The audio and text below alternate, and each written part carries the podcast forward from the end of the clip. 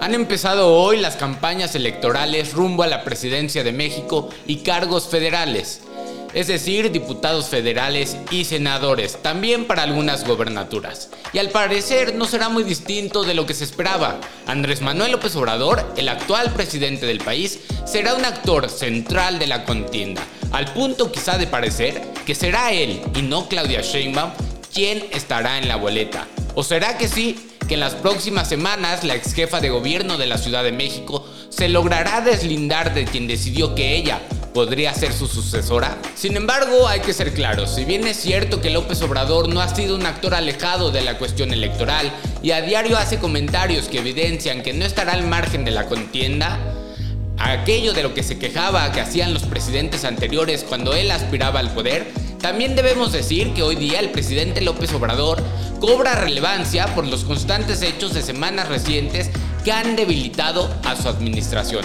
Aunque ellos, y él específicamente, siga diciendo que no, que miremos a las encuestas. Encuestas que, por cierto, han perdido cualquier credibilidad después de que precisamente esta misma especulación de que ya todo estaba decidido ocurrió el año pasado en el Estado de México, donde encuestas con poca profesionalidad y ética señalaban una ventaja hacia la candidata de Morena por más de 20 puntos, cuando en realidad el margen de victoria no llegó ni a 10 puntos porcentuales. De verdad, la ciudadanía mexicana va a permitir que le sigan afirmando que las encuestas reflejan una satisfacción con este gobierno?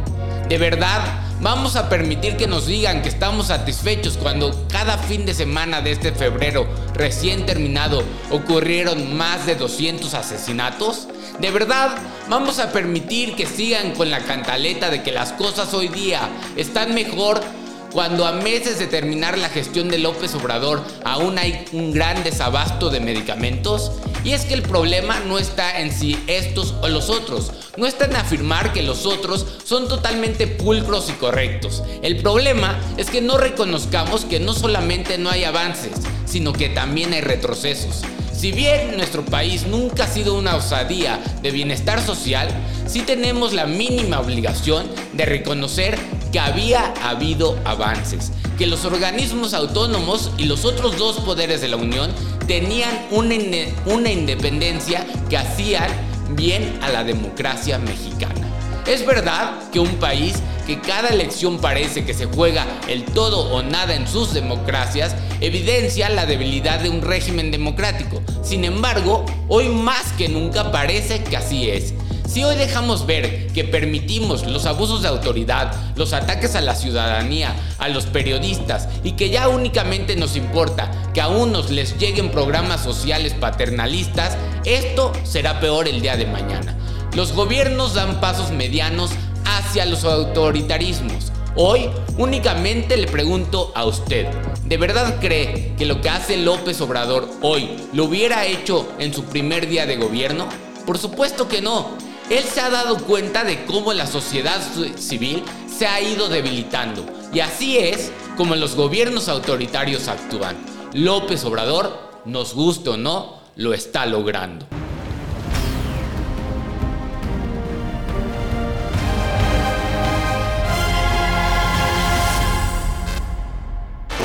En el caso de Xochitl Galvez empieza campaña en Fresnillo e Irapuato. Territorios panistas, sobre todo Irapuato, pero también deja ver su estrategia, la que puede ser la estrategia estos 90 próximos días. Y es que no solamente son territorios panistas, puede ser, reitero, la estrategia de estar en los territorios que más han sido afectados por la inseguridad del país. Puede ser que la narrativa de Xochitl Galvez se centre en eso que tanto nos está afectando a prácticamente todos los mexicanos de a pie, la inseguridad. Respecto a su equipo de campaña, ella no ha sido tan incisiva como lo fue Claudia Sheinbaum o como lo ha sido Claudia Sheinbaum, pero sí podemos ver algo. Los líderes de los partidos políticos los líderes formales, es decir, los presidentes, Marco Cortés y Alejandro Moreno, no se han dejado ver como deberían. Empezarán a dejarse ver.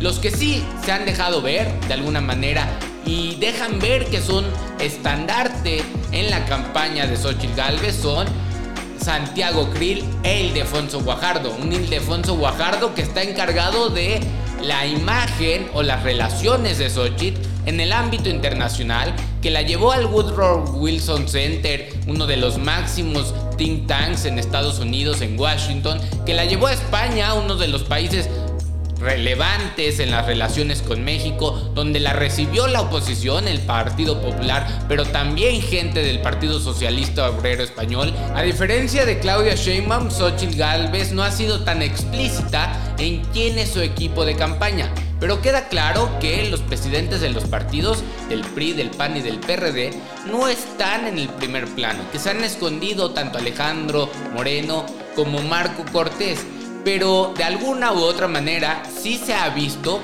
ciertos personajes como Santiago Krill o Ildefonso Guajardo, gente con mucha experiencia. Un Ildefonso Guajardo que está encargado de las relaciones internacionales y de la imagen de Xochitl ante el mundo. Un Ildefonso Guajardo que ya la llevó al Woodrow Wilson Center en Washington, donde pudo exponer ciertas preocupaciones, que la llevó a España, que es uno de los países más importantes en las relaciones diplomáticas con México, donde la recibieron tanto del Partido Popular como del Partido Socialista Obrero Español y que también, que también la llevó con el Papa Francisco, aunque después Claudia Sheinbaum le haya copiado. En el equipo de campaña de Xochitl también destacan otras dos mujeres que han dado mucho de qué hablar. Lili Telles, exmorenista, y Kenia López, una Kenia López que conocíamos nada más de radio y televisión, pero que ha cobrado mucha relevancia y que a pesar de no ser la gran experimentada, ha sabido debatir y argumentar a favor de la campaña de Xochitl Galvez y en contra del actual gobierno. Xochitl Galvez tiene muchas incógnitas, hay gente a la que no le cae bien, que creen, que dicen que no es la más preparada, que como ella que como ella era la mejor opción. Sin embargo, yo le pregunto a usted, ¿cuál era el perfil que necesitaba la oposición? Xochitl se ha logrado construir una narrativa al actual gobierno, una contranarrativa al actual gobierno. Sí tiene un perfil distinto. ¿O les hubiera gustado Enrique de la Madrid? ¿Les hubiera gustado Beatriz Paredes? Quizá a mí también. Pero no olvidemos que Xochitl Galvez ganó una contienda interna. No olvidemos que de hecho, desde el principio, Xochitl Galvez lo que quería era contender por la Ciudad de México. Creció tanto que se le dieron las cosas para contender por la presidencia y hoy ahí está. O ahora vamos a decir que Xochitl Galvez es una ignorante, que no nos gusta, que qué ha hecho. Bueno, ese no es el tema. Porque si ese hubiera sido el tema, en el 2018 López Obrador no hubiera ganado, hubiera ganado José Antonio Mid. Seamos honestos con lo que decimos, seamos congruentes. No solamente buscamos que sean los más capacitados. Yo soy el primero en decir que seguramente Xochitl Galvez no sea el mejor perfil para una presidenta. Pero es lo que hay. Y en estas democracias no podemos estar llore y llore. En estas democracias hay que ver las opciones y cuál es un poquito mejor. Así nos tocó vivir, habrá dicho Cristina Pacheco. Y para divertirnos un rato hay que platicar de alguien carismático, a su manera. Jorge Álvarez Maínez, quien busca la presidencia de la República a través del Movimiento Ciudadano. Pero la pregunta hoy día es, ¿hacia dónde y qué busca Movimiento Ciudadano? Un partido que nos había ilusionado en el 2018, en el 2021 creando nuevos perfiles que nos hacía creer que era un partido socialdemócrata, el partido de México que los mexicanos esperaban, el partido, el primer partido socialdemócrata en México con aspiraciones y posibilidades de crecer y gobernar. Sin embargo, hoy, hoy todo parece perdido. Sin un Samuel, sin gente que realmente respalde el proyecto, una Patricia Mercado que ya se deslindó, que era uno de los baluartes de esta institución, de este partido político, de esta opción, con un Enrique Alfaro que representa gran parte del voto al ser el gobernador de Jalisco del Movimiento Ciudadano, que ya también se deslindó y que dice no estar satisfecho con la forma en que se hicieron las cosas hacia dónde va Movimiento Ciudadano. ¿Qué busca? En una de esas, lo que tiene que buscar Movimiento Ciudadano es mantener el registro. Hoy, hoy día no, hoy día no sobresaltan los perfiles como Salomón Chertorivsky, Patricia Mercado, Ivonne Ortega. No sobresaltan esos perfiles de las chavas chilangas del 2021. Hoy día no sabemos qué es movimiento ciudadano y qué aspira movimiento ciudadano. Que al igual que puede tener la misma línea de Morena en el discurso, se puede orillar muchísimo a ser un partido de derecha que habla bien del presidente del Salvador, como lo ha hecho Álvarez Maínez. Tiene que ser preciso Movimiento Ciudadano y su candidato de qué es realmente lo que quieren. Porque en una de esas, sin un líder moral, Movimiento Ciudadano no va a poder crecer en las distintas entidades que, por ejemplo, también se disputarán la gubernatura, como lo es Jalisco. Movimiento Ciudadano tiene que hacer algo, porque no parece representar a una nueva política, o nos van a decir que la nueva política está hecha del sobrino de Margarita Zavala, nos van a decir que la nueva política está hecha de Alejandra Barrales, nos van a decir que la nueva política que ellos representan es Sandra Cuevas, que ha estado en muchísimos partidos al igual que Álvarez Maínez. Nos van a decir que la nueva política son esos candidatos a diputaciones o senadorías plurinominales que un día fueron, fueron dirigentes de partidos políticos a nivel local. Esa, esa no puede decir que es la nueva política. Esa ya nos la sabemos. Y es que, por ejemplo, Álvarez Maínez en días pasados salió a cuestionar la lista de candidatos plurinominales del PRI y del PAN, diciendo que eran los mismos de siempre, que no tenía nada más que haber estado ya en muchos asientos. Sin embargo, yo le pregunto a Álvarez Maínez, ¿qué opinas de los candidatos plurinominales de Morena? A los que nunca cuestionaste y pecan de lo mismo, ser los mismos de siempre. A ellos Jorge, no los cuestionaste. Pero peor aún, Movimiento Ciudadano, el partido al que tú representas y que, quieras o no, eres su líder hoy día, sí, tú, aunque no te lo creas, ni tú, tiene candidatos que han estado toda la vida en el espacio público, en la política, en esa política que tú llamas la vieja política. Están ahí dirigentes o exdirigentes de partidos tradicionales a nivel local, como Alejandra Barrales, como García Cuevas. Están ahí personas que no tienen ningún mérito. Están personas, reitero, que tú llamas la vieja política. ¿De ellos no vas a decir nada? ¿O de verdad crees que esta es la nueva política? Alejandra Barrales, García Cuevas, Álvarez Maínez. Ten un poquito de credibilidad. Y para tener credibilidad hay que ser certeros y coherentes con lo que se dice. Al principio del episodio decía que efectivamente López Obrador será un actor central en estos meses de elecciones, pero creo personalmente que a diferencia de hace 5 años, no todo lo que diga y haga será a favor de su partido. También le restará. Como evidencia de ello están las fallidas declaraciones que ha hecho en las últimas semanas. Declaraciones que más allá de, los escándalos que tiene alrededor de su círculo más cercano, declaraciones que muestran cierto autoritarismo y cierta idea en contra de la democracia. Tres declaraciones. En primer lugar, de decir que por encima de la ley está su autoridad moral y política, cuando siendo opositor decía que por encima de la ley nada. Vamos a ver por favor esta contradicción de López Obrador opositor, de López Obrador de hace cinco años y de López Obrador autoritario que hoy tenemos. Al margen de la ley nada y por encima de la ley nadie. Al margen de la ley nada y por encima de la ley nadie. Y que no me vengan a mí de que la ley es la ley ¿Y qué hacemos con la ley de transparencia, señor No, por encima de esa ley está la autoridad moral y la autoridad política. Y bájenle una rayita a su prepotencia.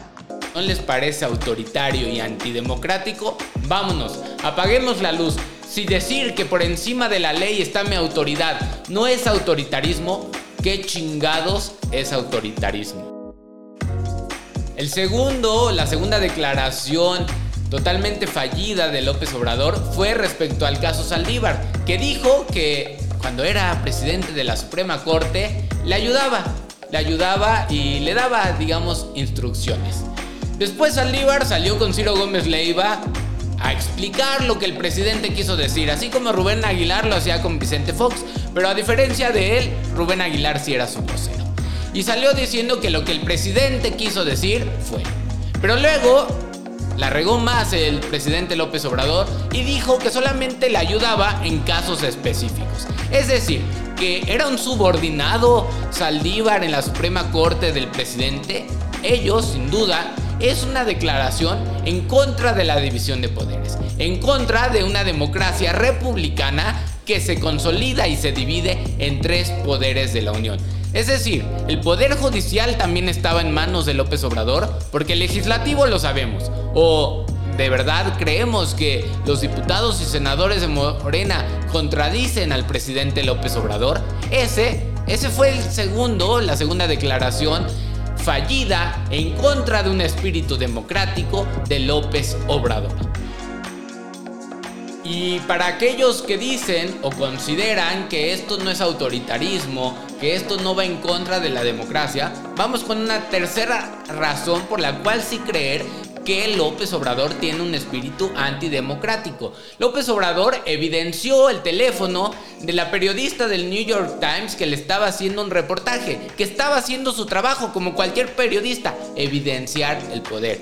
Dijo que si no le parecía que hubiera dado su teléfono, cambiara el número de teléfono. Pero cuando se dejaron ver teléfonos de Claudia Sheinbaum, de los hijos de López Obrador, de Jesús Cuevas, ahí, ahí se ofendió y dijo que era todo un acuerdo de la cúpula del poder, de los mafiosos.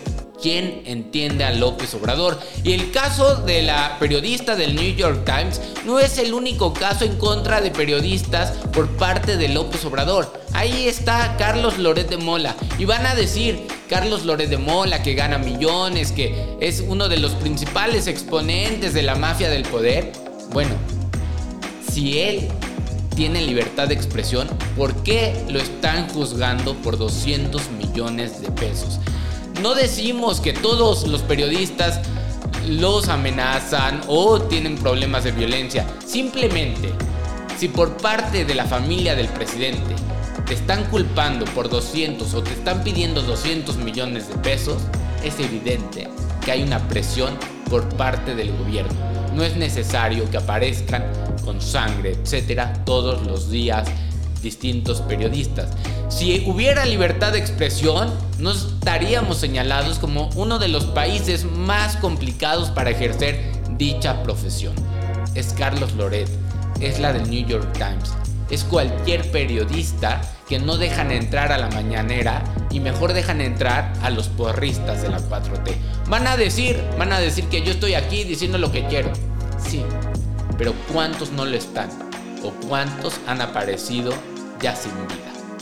Claro, claro que hay un poder que está amenazando a aquellos que evidencian lo que hacen mal los poderosos. Claro que a López Obrador no le gusta que lo señalen. Tan es así que evidencia no solamente teléfonos, sino hasta salarios de diferentes periodistas como Loret de Mola, Jorge Ramos, etc. Esto, esto no es democrático. Pero a ver, tampoco todo está tan mal. También hay razones para sonreír. Y es que no hay fecha que no llegue ni plazo que no se cumpla. Y hoy, hoy podemos estar de fiesta. Hoy podemos sonreír. Ya es marzo. Y tenemos, sí, el mejor sistema de salud del mundo. Vamos a verlo. Ya hice el compromiso.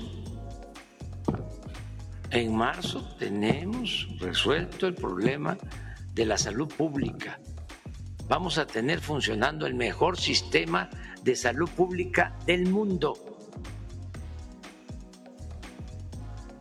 Aunque eh, se burlen mis adversarios. Bueno, en realidad si vamos a sonreír, vamos a sonreír por lo cínico que es nuestro presidente. Porque evidentemente si vas ahorita al centro de salud, sigue habiendo desabasto. Incluso en los grandes hospitales. Ya no en la clínica del último rincón de la sierra. En los grandes hospitales de las grandes ciudades del país sigue habiendo desabasto. Seguimos sin ser, ya no digamos el mejor, sistema de salud. Seguimos sin ser el sistema de salud que sí éramos hace seis años. Y a este, a este gran logro que no llegó, tampoco llegó a que la refinería de Dos Bocas esté produciendo al 100%, a lo mucho un 50%.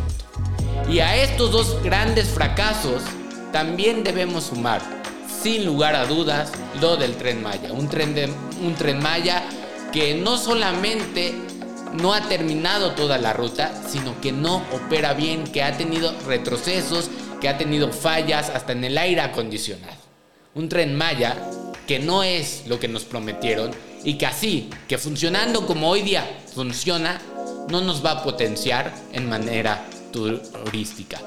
Es lamentable, es desafortunado, porque López Obrador ya está a meses, a semanas de dejar el poder.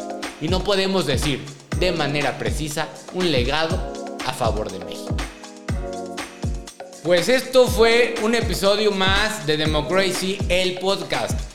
El podcast donde vamos a estar comentando todo, absolutamente todo, lo que sea relevante en estos 90 días muy intensos de campaña. Los invito a que nos sigan en redes sociales, en Spotify, en Instagram, en TikTok, como Democracy, el podcast. Que nos envíen preguntas, que nos hagan saber qué les parece creemos estar por lo menos mejor que los candidatos presidenciales. Muchas gracias por escuchar, por vernos y seguimos aquí, escuchando la información de la política con un poco de locura.